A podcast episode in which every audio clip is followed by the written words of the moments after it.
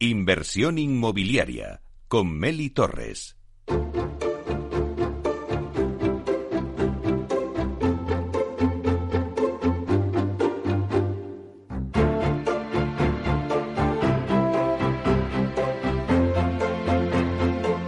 Alquiler Seguro, el alquiler rentable, nos trae el análisis del mercado.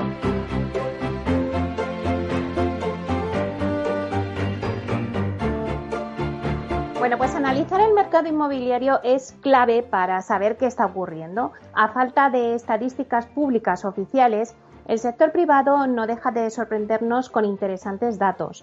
Alquiler Seguro es una de las empresas que trabaja por y para el alquiler en España y acaban de presentar ahora mismo un, estudio bastante interesante que hoy os vamos a contar. Y para ello tenemos con nosotros a David Caraballo, que es director comercial de Alquiler Seguro, para hablar de este estudio y de esa radiografía del mercado del alquiler 2020. Buenos días, David. Muy buenos días, Meli. ¿Qué tal? ¿Cómo estás? Bueno, pues muy bien. El alquiler nos ha acompañado durante todo el año y ahora ya que acaba, que ya estamos en el último mes del año, también seguimos hablando del alquiler. Y sobre todo con ese estudio que habéis sacado, eh, bueno, pues que me parece súper interesante y que analiza la situación de este sector.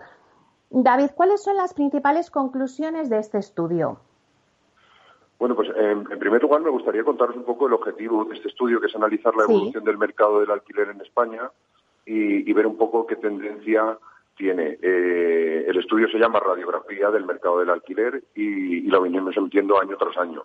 Eh, se contemplan datos estructurales como la tipología de inmuebles destinados al alquiler o el número de viviendas alquiladas por cada provincia, y además realiza un análisis de mercado teniendo en cuenta el indicador IMAP, que es eh, un índice que mide la presión entre oferta y demanda, y la evolución del sector en cuanto a viviendas principales y viviendas no principales.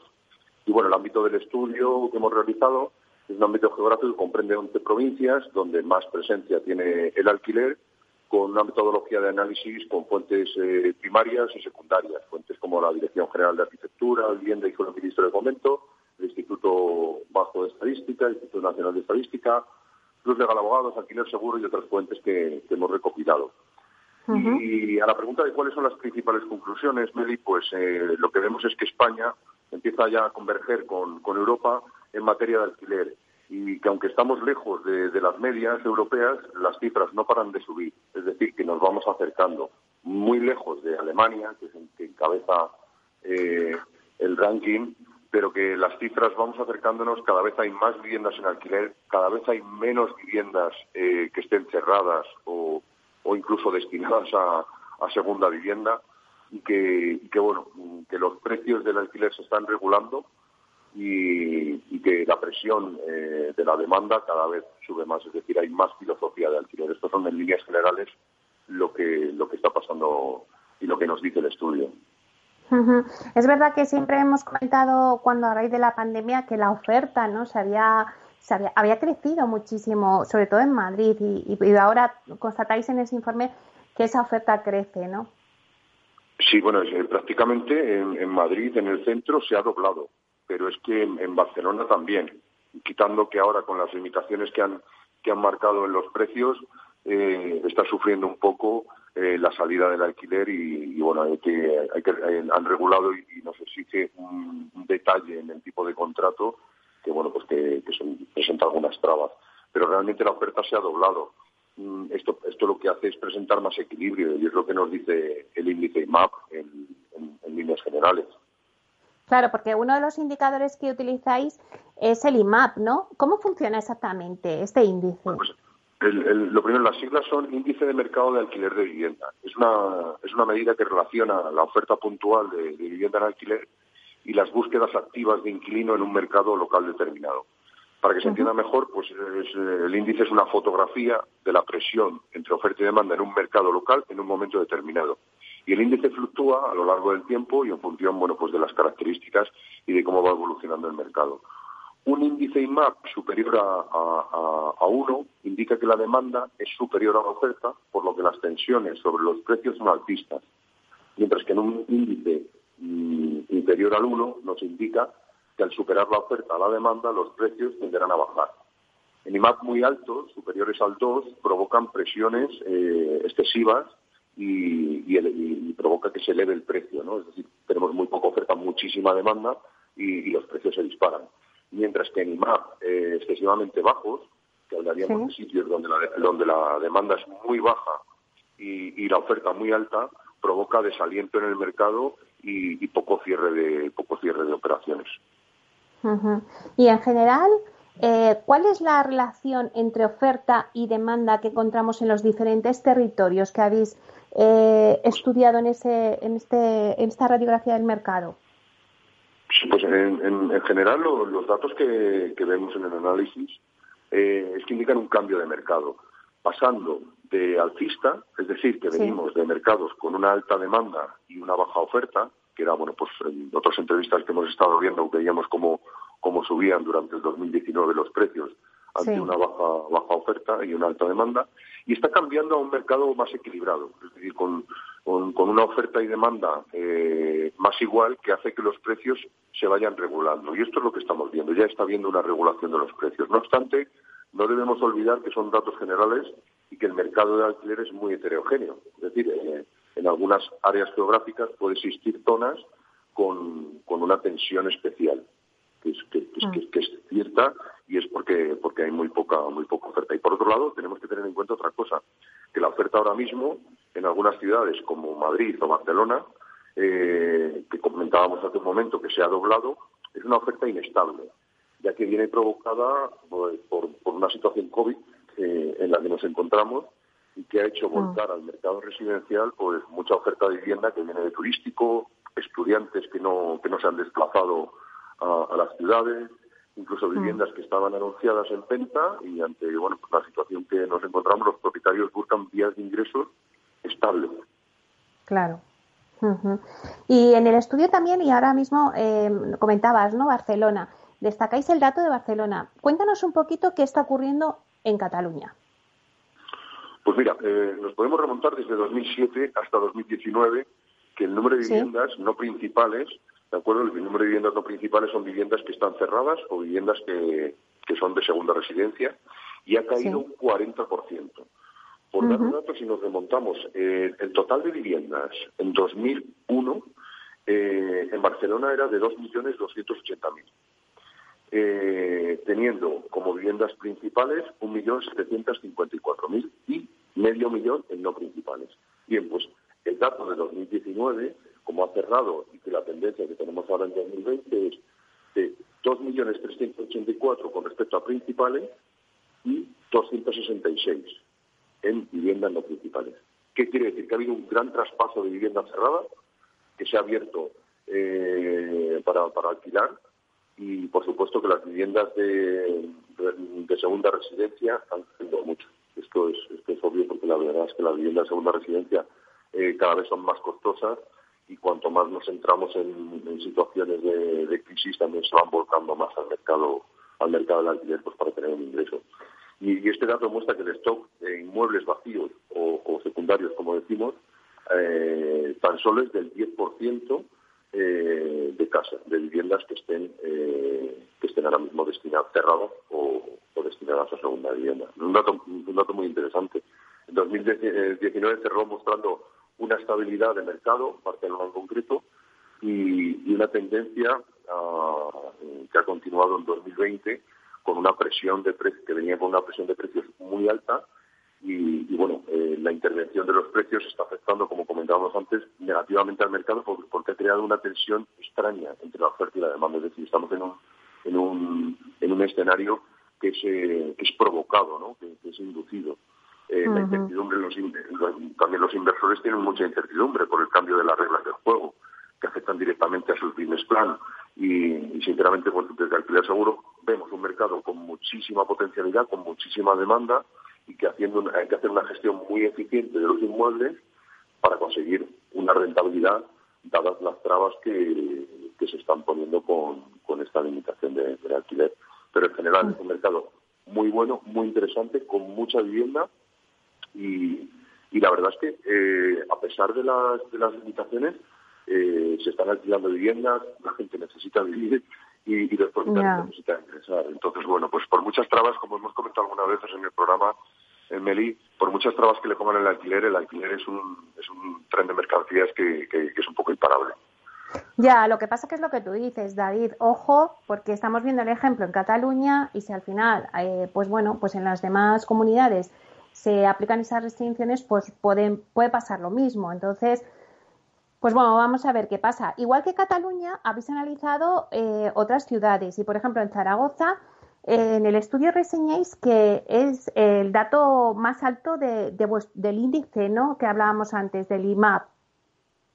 ¿Pero esto qué eh, significa? Hmm. Pues, pues mira, realmente lo que refleja es un, índice muy alto y, como decíamos, tiene es una situación alcista que significa que hay muchísima demanda y realmente hay muy poca oferta. Eh, entonces los precios eh, están subiendo. La vivienda promedio, por ejemplo, destinada al alquiler en Zaragoza tiene una superficie media de 79 metros cuadrados, una distribución de tres dormitorios y un baño. Y, el mercado del alquiler en la provincia aragonesa continúa mostrando pues una cifra muy positiva, aunque porque actualmente supone que el 15% de las viviendas, el 15,9% de las viviendas están en alquiler, que supone un aumento de un 2% con respecto al año anterior. Hablamos de, viviendas en alquiler eh, 65.769. Mm, o sea, es una cifra ya importante. Pero aún así hay muchísima demanda. ¿Qué notamos aquí y, por qué, y por qué este índice lo vais a entender eh, claramente? En Zaragoza no hay tanta vivienda turística. No se ha volcado vivienda turística, no, no, la vivienda es mucho más estable. Entonces, la demanda sí que ha subido porque la filosofía del alquiler afecta a todo el territorio, pero estas subidas de, de, productos, estas subidas de, oferta no se han dado en, este, en, este, en estas ubicaciones y por eso tiene una mayor presión, porque no, no ha conseguido, eh, también no, es un foco de inversores que digan, hoy los inversores vamos a, vamos a invertir. De hecho, bueno, podemos decir que nosotros ante esta situación de mercado que hemos visto en Zaragoza y veníamos analizando, eh, el mes pasado abrimos oficina en, Zaragoza, en el barrio de Delicias, en, en la calle de Delicias concretamente. Y eso te iba a decir que os iba a felicitar por ahora que me habláis del mercado de Zaragoza. Digo, acabáis de además abrir oficina allí, así que, pues oye, eh, mucha suerte y enhorabuena, porque eso es un ejemplo más de que, bueno, en plena pandemia el mercado sigue y la actividad en alquiler seguro no se para, sino que encima abrís nuevas oficinas. Así que felicidades. Sí, muchas gracias. Otro de los datos, David, que analizáis en, eh, en este estudio es la tipología del inmueble que más se alquila. Bueno, hemos hablado muchas veces de, esa tipología, pero no sé si ahora, tras la pandemia, pues, ¿qué características está buscando el cliente? Pues mm, realmente el estudio nos, da unos datos de vivienda promedio destinada al alquiler con una superficie de unos 80 metros cuadrados eh, distribuidos en tres dormitorios y un baño. Y, y, esto lo que, lo que viene a decir es que sí es cierto que, se está buscando una vivienda con mayor tamaño, con mayor habitabilidad, también provocado por lo que hemos vivido. Eh, también el, miedo, esto es, una parte muy social, eh, está haciendo mm. descentralizar la búsqueda de vivienda, es decir, mm, la magia de vivir en el centro y, entrar en casa solo para dormir, pues eh, ya parece que no es tanta magia porque hay más riesgo en el centro de las ciudades, entonces la gente está buscando un poco eso. Sí que es cierto que si analizamos un poco más los datos y mirando más en concreto podemos ver una horquilla. La vivienda con superficie media de 70 metros cuadrados y dos dormitorios y un baño que veníamos viendo, que era más, más tipología, eh, es más común en grandes, en grandes ciudades. Y la vivienda con las características que hemos comentado, eh, con más con tres dormitorios y con más metros cuadrados, eh, es más de pequeña ciudad y de municipios cercanos a las ciudades. También esto es una, una cuestión que viene condicionada por cómo se ha construido, ¿no? Eh, sí que es cierto que, antes la vivienda, incluso en Madrid, en el centro, viviendas de, de 150 metros se, dividían para hacer varios apartamentos porque la demanda en el centro de las ciudades era más específica de pequeños apartamentos. Al eliminar estudiantes, que, no han venido todos los estudiantes que vienen todos los años, eliminar, al, al, meter el teletrabajo, ya no tiene que estar cerca de la oficina para trabajar, pues ya no está buscando esa necesidad que puede volver en, cuanto en cuanto tengamos vacunas ahora de esto. Pero esto ha llevado a una tipología de, más metros y, viviendas más descentralizadas de, de las almendras centrales de, la ciudad que por contra han visto incrementada su oferta por todo el turístico. Evidentemente no hay turismo, ya no hay turismo, sí que hay gente desplazada por trabajo las empresas que todavía están, pero el turismo está totalmente parado, o sea que hay viviendas, además han bajado muchísimo los precios, salen, salen casi, te puedes coger todo el mes y te sale un precio, una vivienda turística que como bien hemos hablado a veces, son viviendas que están muy bien acabadas, que, que, tienen, vamos, desde, desde la cubertería hasta la alfombra. Claro, ahora me hablas de los precios y es que al final cuando esa oferta aumenta, como me decías, y en Madrid que aumentó el doble, pues por eso los precios eh, han comenzado a contenerse, ¿no? Sí, mm, claro, la pregunta es, una vez que vuelva el turismo, todas esas viviendas volverán al mercado de, al, mercado del, del alquiler turístico. Entonces, mm, estamos en una realidad que la podemos analizar y, como os decía antes, podemos hacer una fotografía pero esta fotografía siempre es móvil porque el alquiler es, muy flexible, pero en, este, en esta ocasión más porque está desnaturalizada. Y ya no digamos si, si limitan los precios del alquiler con criterios que no. Eh, es que pensemos que el alquiler no es lo mismo en una acera que en otra, en un bloque que en otro, hablando del mismo barrio. Entonces, mm. eh, claro, o se es muy profesional y se conoce muy al detalle cada finca, o, hacer un café solo para todos es muy peligroso porque, porque desalienta al, al, propietario. Bueno, lo importante y una de las conclusiones que me parece interesante destacar del estudio es que decís que el mercado se autorregula, o sea, no, no, hay necesidad de intervenirlo. Yo creo que puedes explicarnos a los oyentes cómo es posible, ¿no? O sea, antes se hablaba mucho de las limitaciones y lo que está diciendo el gobierno, pero si se está autorregulando no hace falta intervenirlo, ¿no? Pues la verdad es que el mercado, como siempre hemos comentado, siempre reacciona muy rápido. Los precios de compra-venta son mucho más lentos a, las crisis, que es donde más se varía, ¿no? Donde más oscila este dato. Pero realmente el alquiler es muy flexible. Es decir, si una vivienda no se alquila eh, a un precio, ¿no? El, el propietario no se tira seis meses sin alquilarla, porque evidentemente en un balance anual eh, eso causaría unas pérdidas. Entonces, automáticamente el propietario ajusta el precio. Y eso hace que los, precios medios de cada zona varíen automáticamente en función de la demanda. Y esto es lo que explica por, por el lado del precio. Luego, el, mercado del alquiler es muy flexible también porque cubre las necesidades específicas del momento. Hemos comentado muchas veces que no es lo mismo en los procesos por los que pasa una familia o una persona cuando es soltero, cuando tiene una pareja o, cuando cambia de pareja, que ahora es muy común, que, las hipotecas son, como hemos dicho algunas veces, que son más largas que las relaciones. En, el, miré la estadística de, los matrimonios en una entrevista que hice contigo y, creo que la, eh, no recuerdo bien el dato, ahora lo voy a decir de cabeza, creo que eran 33 años la media del matrimonio y 35 la media de hipotecas. Es decir, que, casi es más compromiso comprarse un piso con, con, la pareja que casarse.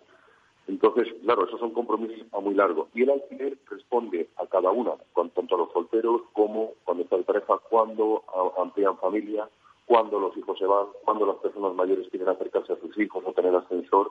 Y lo hacen, pensar que el compromiso de un inquilino ahora mismo en una vivienda, el compromiso son los seis primeros meses. Eh, mm. Dentro del que tiene penalización y la penalización que hay por irse una vivienda es muy pequeña. Y esto es lo que permite adaptarse a cada momento, a cada circunstancia, tanto económica como familiar, de, la demanda. Y por eso mm. es, tan, flexible y es tan sano. Entonces, si se autorregula, pues si le ponemos trabas, lo desnaturalizamos y, pierde y pierde y, va a perder potencia o en oferta o en demanda. En este caso afecta, a, beneficia a la demanda y por lo tanto la oferta se vería resentida y al final pues lo que va a haber mucha gente que no pueda ir de alquiler porque no hay pisos, porque no porque está limitado y no sale rentable. Antes has comentado que mucha gente pues ha decidido, pues como no vendía su piso, a eh, ponerla en alquiler. Muchos propietarios han decidido también optar por el alquiler para sus segundas eh, viviendas, pero hay algunos que están todavía indecisos y que no terminan de animarse a ponerlo en alquiler. ¿Qué les dirías? Pues le diría que el coste de la vivienda, coste que también hemos hecho un análisis de, lo que cuesta tener una vivienda cerrada, son muy altos. El IBI, la comunidad, el, ah. eh, todo el seguro, son cosas que se tienen que tener, eh, que son costes que van cubriendo. Eh, la media está en 2.400 a nivel nacional una vivienda cerrada al año. Y, y, luego les diría otra cosa muy importante, que una vivienda ocupada con C evita que se ocupe con K. Mm. y que, y que está habiendo ahora una oleada importante, sobre todo en, Madrid y en Barcelona, de, ocupaciones a la vista de la situación. O sea, hay una debilidad con, esto y está habiendo un alto nivel de ocupación. Entonces, lo primero, lo primero es asesorarse, ¿no? Porque lo primero tiene que ver una realidad del mercado, decir, oye, ¿en qué precio puedo rentabilizar eh, la vivienda? Lo segundo, echar los cálculos, como decía, de coste. Y lo segundo, analizar realmente si, si se está utilizando, porque muchas veces esa vivienda vacacional, la cual se ha ido mucho, si la pones en alquiler, te permite, y yo no bien para hacer planes de nadie, pero a lo mejor te permite irte de alquiler al año siguiente a otro, eh, en otro verano a otra ubicación. Y, bueno, pues da, da, dinamismo, ¿no? Que muchas veces también es también es bueno. Y sobre todo, pues eso, que, que adopten medidas de seguridad, porque bueno, pues el, el mercado ahora mismo está eh, con respecto a los ocupas está, eh, está subiendo el índice de, ocupación de las, de las viviendas. Claro, y para que no ocurra eso y estén bien asesorados, ¿cómo pueden contactar el cliente que nos esté escuchando con vosotros, David? Pues pueden llamarnos al 902 37 57 77 o entrar en la web alquilerseguro.es, pulsan en un botoncito o leen ahí o pulsan en un botoncito y le llamamos automáticamente gratis. Bueno, pues muchísimas gracias David por hacernos este análisis de este estupendo estudio. Felicidades por el estudio. Muchas gracias. Espero que todo el mundo esté bien. Muy bien, muchísimas gracias. David Caraballo, director comercial de Alquiler Seguro. Hasta pronto, David. Hasta pronto, un abrazo.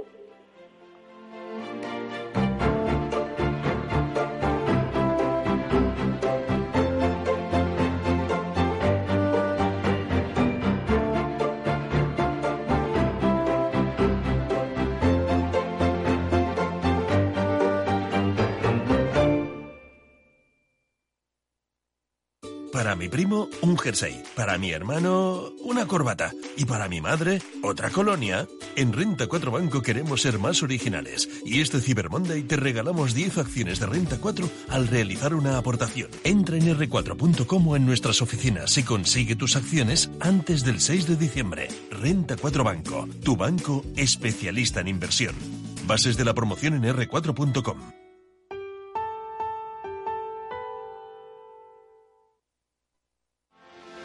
¿Quieres anunciar tu negocio en la radio? Entra en el clubdelaradio.com. La compra es online, pero no os vamos a negar que nos encanta que nos llaméis. El teléfono, olvídate, no te vas a acordar. Entra en el clubdelaradio.com. Tu audio y tu campaña de una forma sencilla y rápida. Contrata anuncios en radio al mejor precio. elclubdelaradio.com. Escuchas Capital Radio, Madrid 105.7, la radio de los líderes. En Metro de Madrid llevamos más de 100 años observando cada mirada y ahora que solo te vemos los ojos, queremos ver que te sientes seguro. Por eso, desinfectamos diariamente nuestros trenes e instalaciones. Contamos con un sistema automático de control de acceso y aplicamos la apertura automática de puertas. En Metro, miramos por ti. Metro de Madrid, Comunidad de Madrid. Disfruta de la mejor cocina gallega en Montes de Galicia. Todo un clásico moderno en el barrio de Salamanca. Disfruta de la variada dieta atlántica, de las mejores carnes y pescados tratados con respeto y transparencia y regados con una de las mejores bodegas de la zona. En grupo, en familia o en pareja, Montes de Galicia te ofrece el espacio perfecto en cada ocasión. Horno San Onofre. Somos pasteleros y eso nos gusta. Utilizamos materias primas que nos hacen disfrutar y elaboramos todos nuestros productos de forma artesanal, sin sucedáneos, ni margarinas, ni grasas trans. Sabemos que las cosas buenas son importantes. Con el hashtag buscamos gente dulce. Horno San Onofre, calle San Onofre 3, teléfono 91 532 9060 y calle Hernani 7, teléfono 91 554 3396. También nos encontrarás en el mercado de San Miguel www.pasteleriasanonofre.com. Esto te estás perdiendo si no escuchas a Luis Vicente Muñoz en Capital, La Bolsa y la Vida. Si esta fuera mi, la inauguration speech de John Fitzgerald Kennedy, pues diría que no se pregunten ustedes qué puede hacer la seguridad social por ustedes, sino qué pueden hacer ustedes por la seguridad social. Pues después de 130 años, la seguridad social, que ha servido admirablemente bien a la sociedad y a la civilización, está exhausta. No te confundas. Capital, la bolsa y la vida. El original. Capital Radio. Siente la economía.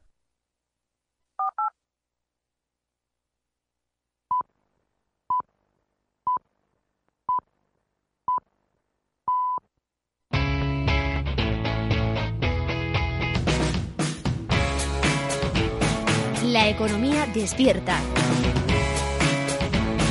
Capital Radio.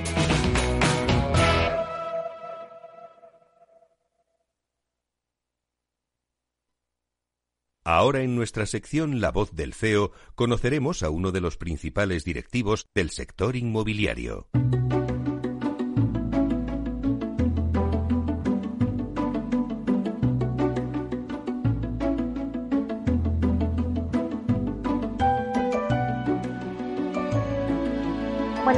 Paso a nuestra sección La voz del CEO con los principales protagonistas y directivos del sector inmobiliario. Hoy hablamos con Beatriz Hernández, que es directora de Arcura Homes, que nos cuenta un poco la evolución de la compañía, los proyectos que están llevando a cabo y también las perspectivas para la vivienda nueva en 2021. Buenos días, Beatriz. Hola, buenos días, Meli, ¿cómo estás? Bueno, pues bienvenida a Inversión Inmobiliaria. Un placer tenerte aquí y que nos cuentes un poquito y conozcamos un poquito más Arcura Homes. Para aquellos que no conocen qué es Arcura Homes, por favor, Beatriz, ¿podrías explicarnos qué es? Sí, Meli, antes de, antes de contestarte quería darte la enhorabuena por el reciente premio que, ha tenido tu programa eh, y agradecer, y agradecer la, participación en estos minutos y compartirlos con vosotros.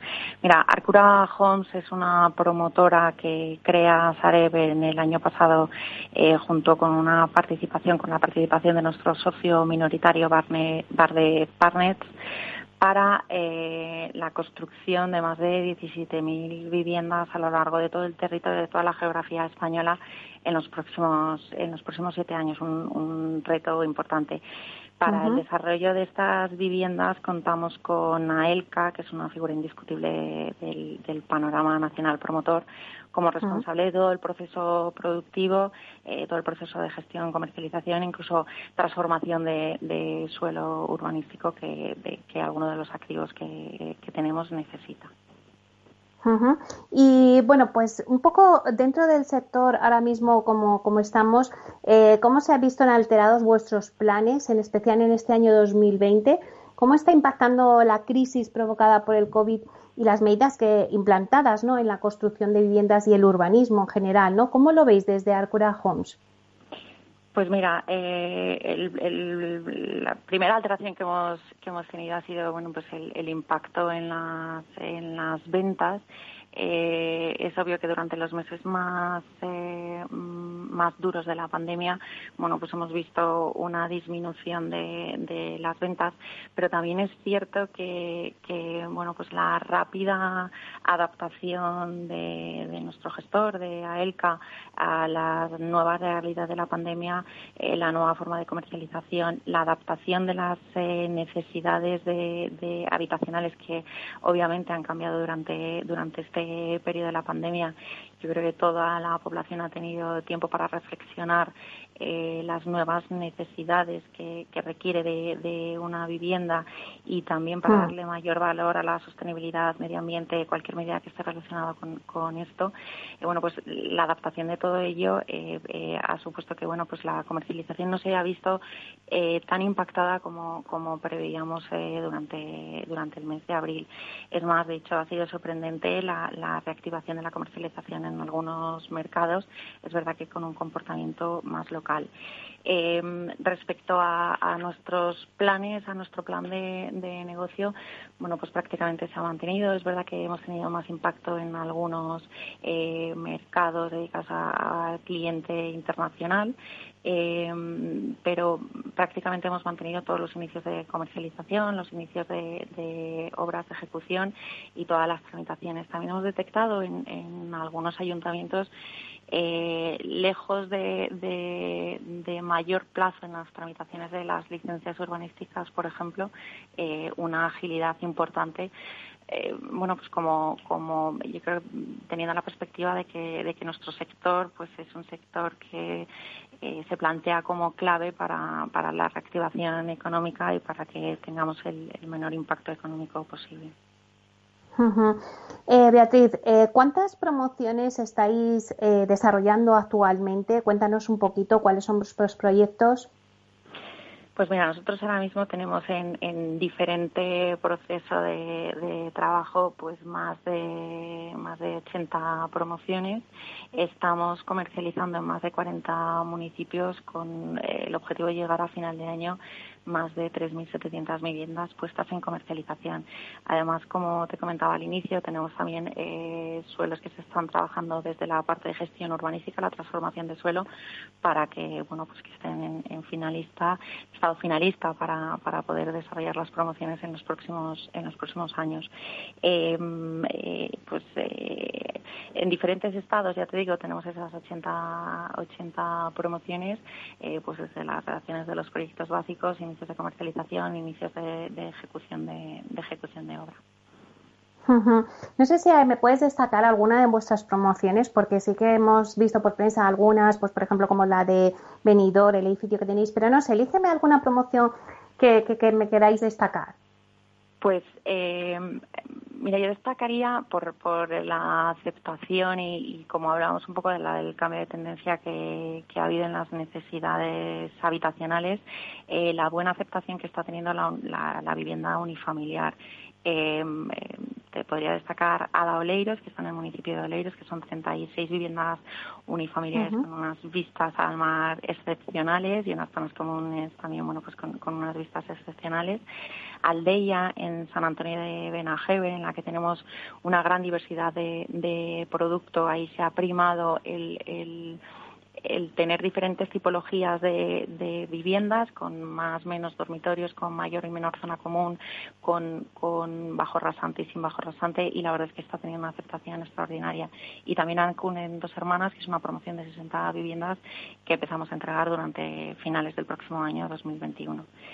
También, em, eh, por ejemplo, destacarte promociones en las que se está dando un plus al cliente para la personalización de la vivienda, precisamente en ese proceso de adaptación que, se ha tenido a las necesidades a las nuevas necesidades en las que en, en Lleida el cliente bueno pues es capaz de, elegir cualquier distribución de la vivienda o diferentes distribuciones de las de las viviendas bueno pues incluso con eh, diferentes eh, diferentes distribuciones interiores acabados etc eh, también te hablaría de Burgos, eh, Amir Burgos, que es una promoción de 58 viviendas en las que tenemos una dotación de superficie em, eh, de las viviendas bueno pues superior a la, a la media intentando buscar espacios eh, vivideros más más amplios eh, destacaría también la promoción de González Abarca en, en Avilés, que es un centro, eh, es, un, es un suelo muy céntrico dentro del municipio de, de Avilés, en el que bueno, tenemos eh, el previsto edificar. Vamos a empezar con la primera de las cuatro torres que, tenemos previsto edificar allí con una calidad eh, muy alta en cuanto a nivel de acabados, dotaciones de la vivienda, dotaciones de zonas comunes. Y por último, ya destacar eh, eh, en Vigo una promoción que iniciamos la comercialización en, próximas fechas, eh, ubicada en la calle Vázquez Varela, que está justo situada enfrente a la, a la futura Ciudad de la Justicia, con un edificio en el que tenemos más de, más de 30 viviendas con unas distribuciones muy pensadas eh, a la orientación sur, muy pensadas también en, en dobles ventilaciones, con terrazas, vistas a la ría eh, y, con, y con piezas exclusivas como áticos, áticos duples. En total, ¿cuántas viviendas estáis comercializando en estos momentos? Pues eh, estaremos en torno a los 3.000, 3.600 eh, viviendas con el objetivo de finalizar el año pues más de 3.700 viviendas. A lo largo bueno, de, todo, de, los 40 municipios que te decía que estamos presentes y, y que y que AELCA bueno pues está haciendo toda la comercialización de este de este producto. De todas formas eh, eh, esta información se puede se os animaría a que se visite en la web de aelca.es eh, en el que bueno están todas las están todos los proyectos que ahora mismo tenemos en comercialización y también están las futuras los futuros lanzamientos de, de comercialización para para los próximos meses y también, eh, Beatriz, nos hablabas de que, bueno, pues tenéis suelo. Yo no sé si a lo mejor también tenéis eh, proyectos de suelo en gestión para eh, el 2021 para realizarse y de poderse desarrollar próximamente. Sí, eh, al final la gestión de suelo eh, bueno, se ha iniciado desde, desde el inicio de andadura de, este Arcura Homes. Eh, ahora mismo estaríamos hablando de, de, en torno a más de 10.000 viviendas que, que eh, de alguna forma provienen de, de, esas gestiones urbanísticas de los suelos que tenemos en transformación y, y tenemos suelos en transformación en, en, todo el estadio prácticamente de, de, de, producción de suelo, desde suelos menos maduros, eh, uh -huh. cuya previsión de, inicio de, comercialización está ya prevista para el 2025 y suelos futuros en los que el objetivo será lanzar en el próximo año inicios de comercialización eh, bueno, pues también tenemos, y, y, me viene a la memoria Maitena al Jarafe, que es un ámbito en el que mm. queremos eh, lanzar propuestas pues, eh, pues eh, a finales del año que viene, un desarrollo urbanístico importante. Y, y muchos suelos que eh, las gestiones urbanísticas están prácticamente, prácticamente finalizadas, que queda algún trámite, eh, pero en esos suelos podemos estar hablando, por ejemplo, en, en Coruña, en el ámbito de Pedro Fernández, podemos también, tenemos también en, en Sevilla, dentro del municipio de Sevilla, tenemos eh, eh, en varias ubicaciones en las que tenemos también transformación de, de suelo, eh, uh -huh. en Madrid, en Colmenar Viejo. Eh, la verdad es que estamos bastante distribuidos a lo largo de todo el territorio, eh, de todo el territorio español. Uh -huh. Y para darnos unas perspectivas un poco de, de la vivienda de cara ya al 2021, ¿cuáles son vuestras perspectivas para la vivienda nueva en el 2021 y qué diferencias veis, puesto que vosotros estáis en casi todo el, el territorio español, ¿no? Abarcáis mm. todo. ¿Qué diferencias veis regionalmente en España? Eh, bueno, el año 2021 yo creo que todavía tiene una incertidumbre muy importante porque no sabemos todavía qué va a pasar. O sea, dependerá bastante de qué ocurra con las eh, con las vacunas y, cómo vaya evolucionando la pandemia y, por ende cómo evolucione también la situación económica del, del país. Eh, tiene un nivel de incertidumbre bastante bastante alto. Eh, preveemos internamente que puede tener todavía algunos ajustes algunos mercados puntuales, eh, sobre todo bueno pues donde haya mayores restricciones, confinamientos y, y mayor impacto, mm. eh, como no puede ser de otra forma, de, de la pandemia. Em, eh, mercado internacional eh, bueno, pues eh, ha sido uno de los que más afectados eh, lo hemos visto y, y, a nosotros más nos ha impactado. Si bien estamos teniendo eh, comercialización de algún producto para cliente internacional y, y vamos viendo que va, va animándose. Eh, pero claro, no es comparable el impacto que ha podido tener, por ejemplo, toda la Costa del Sol con ubicaciones como eh, Sevilla, Valladolid, Avilés, Oviedo, que están funcionando muy bien porque sigue existiendo una, una demanda de vivienda y lo que está haciendo el sector promotor es, dar respuesta a esa, esa de, de, demanda de vivienda existente. Eh, queda claro que pasa por una adaptación eh, del producto a estas necesidades habitacionales eh, que han cambiado durante, durante el periodo de la pandemia. Eh, antes la buena aceptación de la vivienda unifamiliar eh, y en, en, vivienda plurifamiliar pues hay necesidad de mayores espacios, eh, ventilación, eh, vistas, orientaciones. Eh, todo ah. eso lo estamos pudiendo comprobar a la hora de bueno pues comercializar el producto que tenemos ahora mismo en venta y, y vemos como la tendencia eh, eh, prefiere una tipología de producto a, a, otra que a lo mejor no pueda dar eh, respuesta a esas necesidades.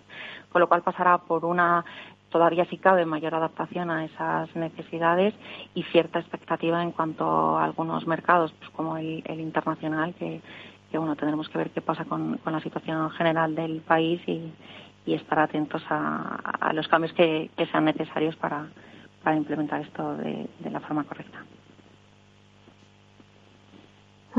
Bueno, la verdad es que la incertidumbre nos va a acompañar un poco, pues como decías tú, Beatriz, hasta que salga la vacuna y se aclaren un poquito las cosas en el mercado. Pues muchísimas gracias, Beatriz Hernández, directora de Arcura Homes, por contarnos un poquito vuestro proyecto, por hablarnos de las tendencias y por estar aquí en Inversión Inmobiliaria. Muchas gracias, Meli. Un abrazo. Hasta.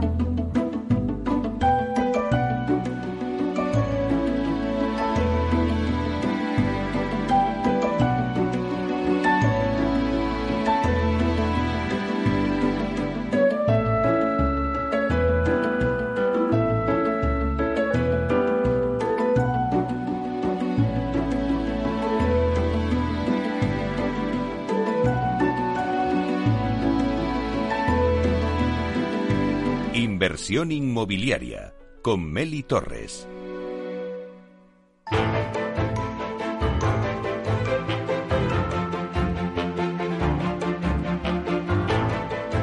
Bueno, pues ahora ya para terminar y en este tiempo todavía que nos queda, vamos a hacer un análisis de mercado sobre urbanismo. Y para eso contamos con nuestro experto en urbanismo, que es Pablo Cereijo, consejero delegado de Visual Urb. Buenos días, Pablo. Muy buenos días, Meli. Bueno, pues un placer tenerte con nosotros. Creo que hoy nos hacéis un estudio muy interesante que habéis hecho sobre suelo libre residencial que hay en 20 ciudades para hacer chalets. Cuéntanos un poquito, Pablo. Pues mira, Emily, hemos hecho un, dentro de todos los datos eh, que tenemos, hemos intentado ser eh, escuetos por no, por no abrumar con tanto dato, ¿no? Pero hemos hecho un análisis de 20 ciudades de Madrid, ¿vale? Y hemos comprobado qué suelo urbano, eh, qué suelo urbano, es decir, qué solares tienen para eh, poder construir, ¿vale? Y de ahí, pues hemos hecho un análisis de cuánto es residencial unifamiliar. Y entonces eh, hemos empezado en Brunete y, Aranjuez, que tienen menos de un millón de metros cuadrados, ¿vale? Concretamente Brunete tiene 200.000 y Aranjuez unos 900.000. Y Parla, eh, Móstoles, Torrelodones, Alcobendas, Alcorcón, Torrejón de Ardoz, Majadahonda, Fuenlabrada, Galapagar y Las Rozas tienen entre un millón y dos millones de metros cuadrados de suelo urbano consolidado para poder edificar. Luego analizamos eh, Navalcarnero, Getafe, Leganés y Alcalá, que tienen menos de 3 millones, y los que se llevan eh, la, guinda con, con el mayor oferta de suelo urbano consolidado para, para edificar son Pozuelo, Boadilla, Pinto y Tres Cantos, que no superan ninguno los 3.400.000 metros cuadrados. Esto de, aquí, eh, la superficie destinada a residencial eh, unifamiliar, pues eh, va desde Getafe, que tiene 6.000 metros, hasta Pozuelo Alarcón, que tiene un millón y medio de metros cuadrados. La superficie media de, de los solares de residencial unifamiliar en Getafe es de 163 metros, frente a mm. Pozuelo, que tiene más de 2.000. En Boadilla del Monte la media sale en casi 3.000 metros cuadrados.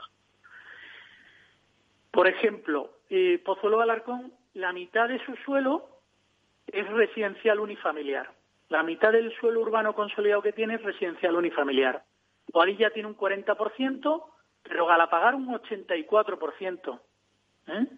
Torrelodones un 75% de su oferta está destinada a residencial unifamiliar y el 1% de Pinto o el 5% de Fuenlabrada, ¿no?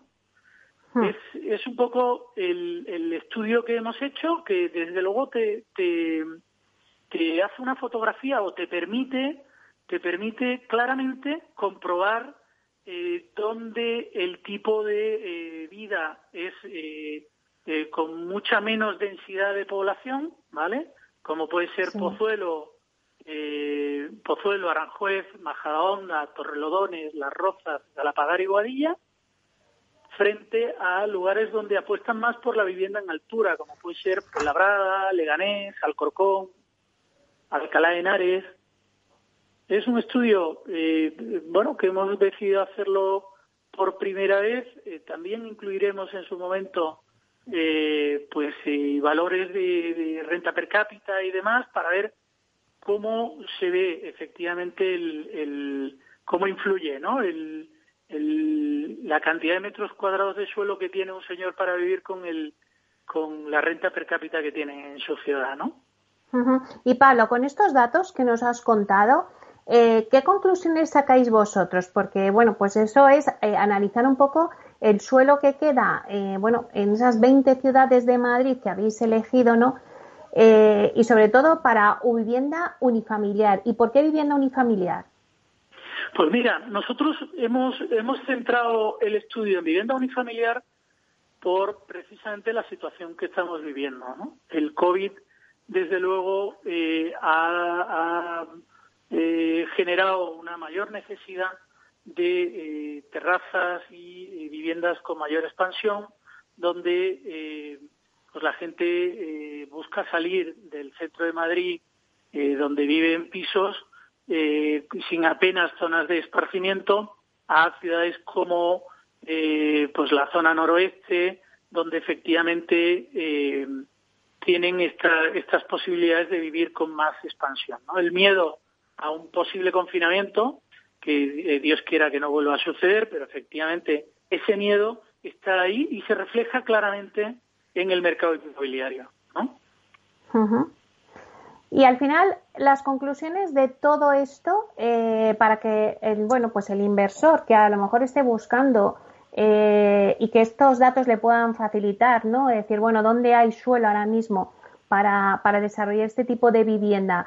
Un poco las conclusiones para el inversor con todos esos datos que habéis analizado, eh, ¿cuál sería? Pues mira, eh, fundamentalmente la conclusión final es que no hay tanta oferta de suelo. ¿no? Y cuando tú estás analizando eh, una ciudad como, por ejemplo, Pozuelo, dices que tienes un millón y medio de metros cuadrados, que es la que más metros cuadrados de oferta de, suelo urbano tiene destinado a residencial unifamiliar, solo tiene 850 parcelas, ¿vale? Con una media, eh, con una media de unos 2.000 metros. Entonces, no hay una gran cantidad de suelo. Existe, es verdad que hay bastante suelo, pero eh, no, no son ciudades que ya están bastante consolidadas y que eh, pues tienen poca oferta, ¿no? Eso hace que eh, el, al no haber tanto suelo de oferta, pues que el coste y el precio pues sea un poco superior, ¿no? Claro, es lo que siempre hemos dicho, Pablo, que al final el no tener suelo y el no haber tanta oferta, pues al final los precios cuando sale eh, una promoción y sale un suelo, pues al final son elevados. Y un poco la tendencia que vamos a ver, eh, ya que estamos terminando el 2020, de cara al 2021, eh, ¿cuál serían estas zonas? Bueno, yo lo, lo que lo que creo es que, pues, pues evidentemente eh, se están realizando muchas transacciones eh, de, compraventa de suelo en residencial unifamiliar se está prácticamente agotando, eh, porque claro, estos son los metros que existen, no quiere decir que, que estén en venta, ¿no? Y, y sí se está agotando esa oferta de, venta de, suelo urbano residencial unifamiliar, es, es, un, es un target que está muy de moda. Y lo que sí puedo decir es que eh, sí se están poniendo las pilas los ayuntamientos en cuanto a los desarrollos urbanísticos. En mi opinión, estamos, mm. vamos a empezar una década, o hemos empezado la década del 20 eh, con, mucha fuerza, hay mucho desarrollo urbanístico en marcha y eso va a generar eh, va a generar una buena oferta, ¿no? Una buena oferta de suelo, pero sobre todo eh, los tenedores de, suelo, eh, Sareb y, demás y demás empresas están impulsando todos esos desarrollos para eh, poder ofrecer más suelo y sobre todo equilibrar eh, los precios, ¿no? Se conseguirá un equilibrio mayor. Además, Pablo, siempre hemos hablado contigo que, bueno, pues que la tecnología y la pandemia ha, generado pues el poder utilizar todas esas herramientas que estaban ahí, pero que bueno, pues que teníamos como un poco de, reticencia a la hora de utilizarlas, pero como que al llegar la pandemia las hemos tenido que utilizar. Y bueno, pues ha surgido todo lo de la declaración responsable y bueno, todo se ha acelerado, ¿no? Pero al final, como siempre estás diciendo tú, el urbanismo y la digitalización del urbanismo es importante. ¿El 2021 seguirá esa senda? Sí, yo lo tengo claro, eh, lo tengo claro y además se está demostrando. ¿eh? Eh, lo que hay es, un, es una gran necesidad de digitalización. En la información urbanística, sobre todo, la dificultad que hay ahora para obtener una reunión, para conseguir una reunión con un, con un, em, con un técnico municipal, para obtener la información eh, urbanística o para hacer una consulta, ¿no? Eh, la digitalización está tomando un, un valor muy importante en todo el sector. ¿no? Eh, ya, se oye pues eh, el blockchain aplicado al inmobiliario, eh, ya se ve que, que, el contacto, o sea, que, existe en ventas de, terrenos, eh, perdón, de viviendas, de viviendas online, prácticamente con unos vídeos y, y, el inversor pues está está entrando está entrando por ese camino, ¿no?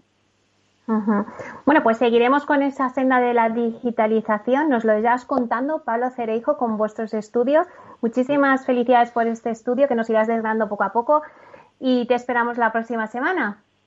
Fenomenal. Yo lo iré publicando poco a poco en mi web, en Visualur, eh, municipio a municipio, y, bueno, se, publicará definitivamente a final de año eh, para que bueno pues se pueda comparar y se pueda utilizar a los efectos de, cualquier tipo de inversión que necesite eh, una empresa. Pues una información muy útil. Muchísimas gracias, Pablo Cerejo, consejero delegado de Visualur. Muchísimas gracias. Hasta pronto.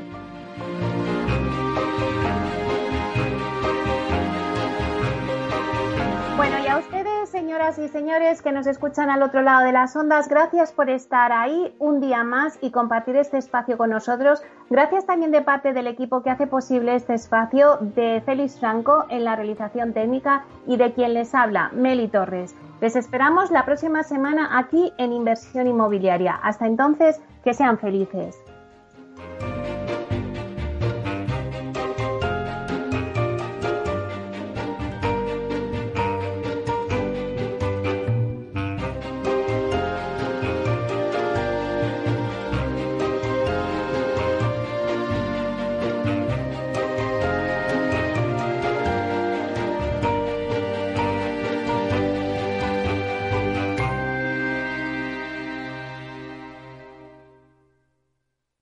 Neynor Homes les ha ofrecido inversión inmobiliaria con Meli Torres.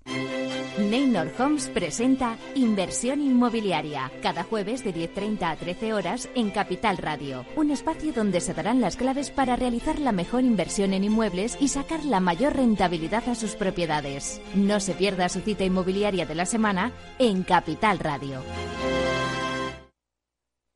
Cuando un gestor te habla con terminología demasiado compleja, es porque no puede permitirse decir las cosas así de claras. En Finanbest solo ganamos si tú ganas primero. O lo que es lo mismo, en Finanbest, si no sumamos, no restamos. Conoce todas las ventajas del Result Investment. Tienes mucho que ganar. Finanbest, tú ganas. Capital Radio.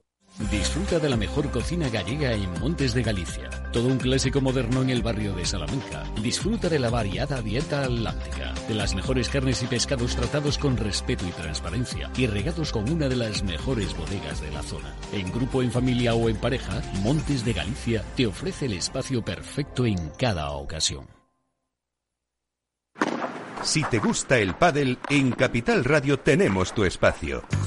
Todos los martes a las 22 horas saltamos a la pista para contarte la actualidad del World Paddle Tour, los torneos amateur, las novedades de las marcas y toda la actualidad relacionada con el segundo deporte más practicado de España. Esto es Paddle, los martes a las 10 de la noche en Capital Radio. En el restaurante Gaztelubides somos rigurosos con la selección del producto para crear recetas imaginativas que acompañamos de una bodega generosa y brillante y de nuestra magnífica terraza durante todo el año. Restaurante Gaztelubide, carretera de La Coruña, kilómetro 12200, La Florida. Teléfono 91 372 8544. Una recomendación del programa gastronómico Mesa y Descanso.